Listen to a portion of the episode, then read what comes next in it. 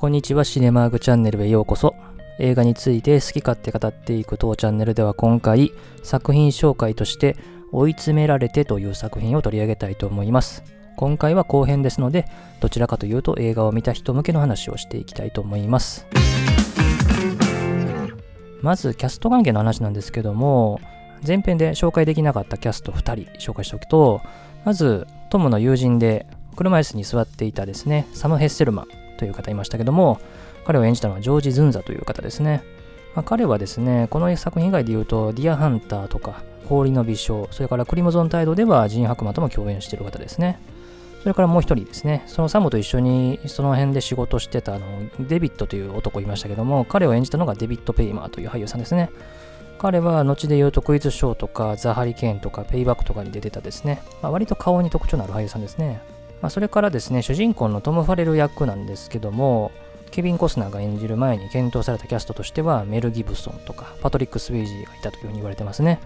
で、このケビン・コスナーは、この年に大ブレイクしたって話をしましたけども、まあ、この年、アンタッチャブルというね、ブライアン・デ・パルマ監督の作品で主演をしたわけなんですけども、まあ、このアンタッチャブルの公開が6月だったんですね、アメリカでは。で、その2ヶ月後の8月にこの追い詰められてが公開をされてると、まあ、いうところでしたね。で、彼はもうこの80年代後半から90年代前半にかけてはもう映画出るたびにヒットするという感じでしたね。それからブライス役なんですけども、ジン・ハックマンが演じることになる前に検討されたキャストとしては、ロバート・ミッチャム、ポール・ニューマン、ジェームズ・コバーン、グレゴリー・ペックらがいたということですね。で、この映画ではジン・ハックマンが演じたわけですけども、ジン・ハックマンっていうとね、結構タフな男っていうのをね、演じることが多いイメージですね。フレンチコネクションにしても、ポセイド・アドベンチャーにしてもですね。ただ今作では結構ね、弱音を吐くシーンっていうのがあって、まあそれにこう、プリチャードが励ますというかですね、そういうシーンがあって、国防長官というですね、まあ権力者側にいる立場の人間にしてはですね、イメージにないというかですね、ちょっとナイーブなところを見せるっていうところは、彼のフィルムグラフィーで見ても意外だなという感じがしましたね。で、まあ、このジーン・ハックマンの役をですね、まあ、見て、後の映画で思い出した映画がある人もいると思うんですけども、まあ、それはですね、1997年にクリント・イーストとか監督主演をした目撃という映画ですね。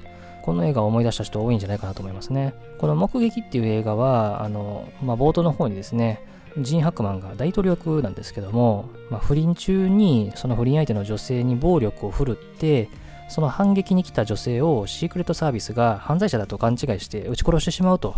まあ、いうところから始まる映画なんですけどね。まあ、なんか本当にこの映画のメインの設定まんまって感じがね、する映画なんですけどね。まあ、毛色はちょっと違う映画なんでね、見比べてみるといいと思いますけども。それから、ウィル・パットンが演じたプリチャードですね。まあ、彼は非常に素晴らしい演技だったなと思いますね。この上司を支える、もうその上司に自分の命をも捧げるぐらいの気持ちの部下というかですね。そしてかつ同性愛者としてブライスを支えたかったというですね、まあ、この辺の、何て言うんでしょうね、不気味さというか、まあ、気持ち悪さって言ったらあれですけども、この辺の加減がなんか絶妙だったなという感じで、彼はね、大小いくつもの映画で助演として活躍してきてますよね。まあ特に、まあ一番有名な多分アルマゲドンの役だと思うんですけど、正直彼の映画ではこの映画の演技がベストアクトかなという感じがしますね。で、スーザンを演じたのはショーン・ヤングでしたけども、彼女に決まる前にはミシェル・ファイファーも検討されていたという役でしたね。で、彼女はブレードランナーのレイチェル役が一番知られてるというふうにも言いましたけども、前編で。ブレードランナーでもですね、ハリソン・フォードを演じるデッカードからちょっと暴力的な扱いを受けるシーンがあったりとかですね、まあ、この映画もそうですけど、まあ、こういう役回りが多いなっていうのはですね、正直かわいそうですね。この当時で言うと確かジェームズ・ウッズっていうね、俳優と付き合ってて、なんかうまくいかずにストーカーまがいのこともしてっていうですね、なかなかこうプライベートもあんまりうまくいかずっていうような感じの人でしたけどもね。それからキャスト関係の話で最後に一つ触れておきたいのが、あのこの映画はなんとブラッド・ピットの映画デビュー作というふうに言われているんですね。でノンクレジットでどこに出てるのかは正直わかりませんでした。で、調べてみても、これがブラッド・ピットなんじゃないかっていうのがですね、えっと、指摘されてる場面あるんですけども、おそらく違うかなっていう感じなので、正直、もう突き詰めるのは難しいかなって感じですね。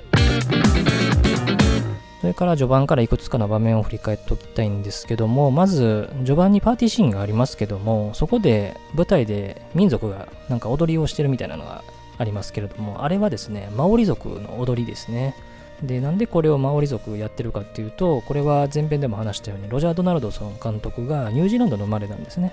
まあ、その関係で、まあ、こういうシーンをちょっと入れてるという感じですね。でそれからこの映画ではあのロシアとの冷戦下の時代の話ですね1987年の映画なのででロシアの潜水艦の話が出てきますよね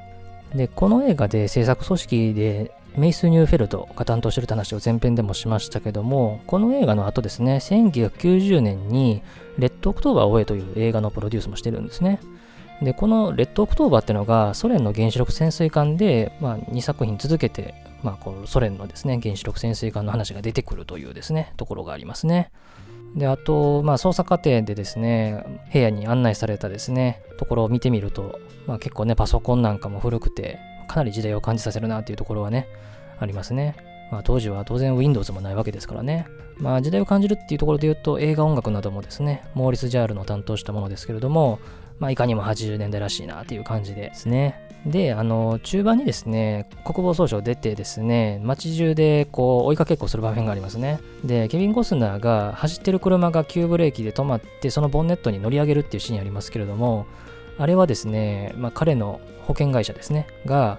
監督にもう絶対にこんなシーン撮らせるなよという風なですね、ところでかなり激怒したという話が残ってますね。で、まあ、このシーン見てみるとわかるんですけども、ケビン・コスナーが本人やってるんですね。まあ、本来であればこれぐらい危険なシーンっていうのはスタントマンにやらせるんですけどね、こういうシーンは本当にね、ブレーキの踏むタイミングとかを一つ間違えるだけでとんでもない大事故になりますからね。で、さらに、ケビン・コスナーはあんまり目が良くないんですけども、運転シーンも彼はメガネかけずにやってるので、まあ、非常にこう保険会社はですね、頭を悩ましたですね、映画でもあったわけですね。で、あの映画の最後にジョン・オルコットに捧げるってありますけれども、前編でも紹介したように、このジョン・オルコットって人は、あのこの映画の撮影を担当した人ですね。で、この追い詰められての撮影が終わった後にですね、あの亡くなってらっしゃるので、まあ、こういうちょっとクレジットが出てるんですね。で、最後にまあちょっと感想じみた話なんですけども、まあ、この映画のやっぱミソは、犯人の手がかりとなるものがですね、まあ、操作をしている自分を示していると。で、ここからどう解決していくかってところがですね、やっぱりポイントになっていくわけですね。国防長官のブライスは、もう悩みに悩んだ挙句、自分の可愛がっていた、そして自分のことをですね、まあ、崇拝してくれてるようなですね、法律顧問のプリチャード、彼らを犯人に仕立て上げようとですね、追い詰められていってしまうんですね。いい弁護士も紹介するよなんていうことをですね、もう泣く泣く言ってしまうという場面がありますけれども、まあ、あそこの場面はですね、やっぱ見てると笑えてきてしまいますね。もう本当に、まあ、馬鹿らしいというかですね。で、まあ、この自分がもう命まで捧げてきた愛するブライスにですね、裏切られてしまったプリチャードは衝動のままに銃自殺してしまうと、まあ、いうところで、一応のこの事件解決っていう形になってますね。で、さらにこの映画はその後が肝でしたね。結局このプリチャードが犯人に、まあ、仕立てようとしてたですね、架空のスパイ、友人っていうのがですね、映画の中でたびたび言葉として出てきますけれども、まあ、周りからはそんなもん存在せんよっていう風な感じであしらわれているような存在でしたね。で、実はそれは存在していて、このトムがこの友人でしたっていうオチでしたね。まあ、察しがいい人だったら分かったかもしれないですけどね。まあ、結構多くの人が驚かされたんじゃないかなと思います。まあ、ソ連とアメリカの冷戦下の話で、まあ、スパイの話っていうのはですね、まあ、この当時っていうのは、まあ、当然たくさん作られたわけで第二次世界大戦から冷戦が終結する、まあ、90年代前半ぐらいまではですね、まあ、この手の話はよく出てたので、まあ、これが不利に使われてるっていうふうに、まあ、思わなくても不思議ではないですもんね。まあ、この辺の二重のね、こう、オチがあるっていうところは、まあ、娯楽作の醍醐味かなって感じがしますね。